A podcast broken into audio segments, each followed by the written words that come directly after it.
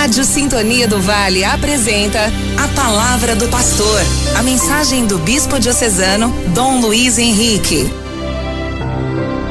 Sexta-feira, primeira semana da Quaresma. Proclamação do Evangelho de Jesus Cristo, segundo Mateus capítulo 5, versículos 20 ao 26. Naquele tempo disse Jesus aos seus discípulos: Se a vossa justiça não for maior que a justiça dos mestres da lei e dos fariseus, vós não entrareis no reino dos céus. Vós ouvistes o que foi dito aos antigos: Não matarás. Quem matar será condenado pelo tribunal. Eu, porém, vos digo: todo aquele que se encoleriza com seu irmão será réu em juízo. Quem disser ao seu irmão patife será condenado pelo tribunal. Quem chamar o irmão de tolo será condenado ao fogo do inferno.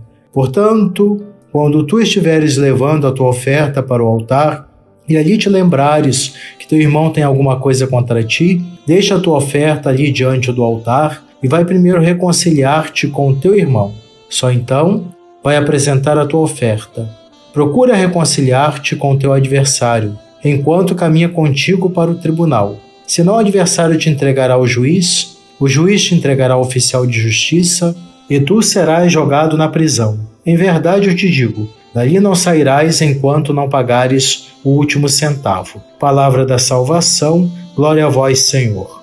Jesus nos mostra no Evangelho de hoje que nossos atos de justiça devem superar a lei do menor esforço, isto é, fazer o mínimo que pede a lei. Não se deve cumprir a lei só por medo ou conveniência. A lei deve ser vivenciada na sua integridade. A lei que proíbe matar não se restringe a atentar contra a vida física, mas também inclui atos que prejudicam o próximo. Por exemplo, humilhações, atitudes que causam mal ao outro. Jesus recomenda que antes de apresentar nossa oferta a Deus, saibamos nos reconciliar com o irmão. Aproveitemos este tempo favorável e procuremos o sacramento da reconciliação. Aprendamos a viver intensamente a lei do Senhor, a lei da liberdade e da vida nova.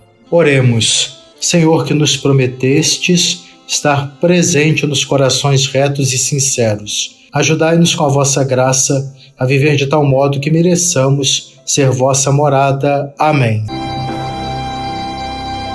Você acompanhou a palavra do pastor com o bispo diocesano Dom Luiz Henrique.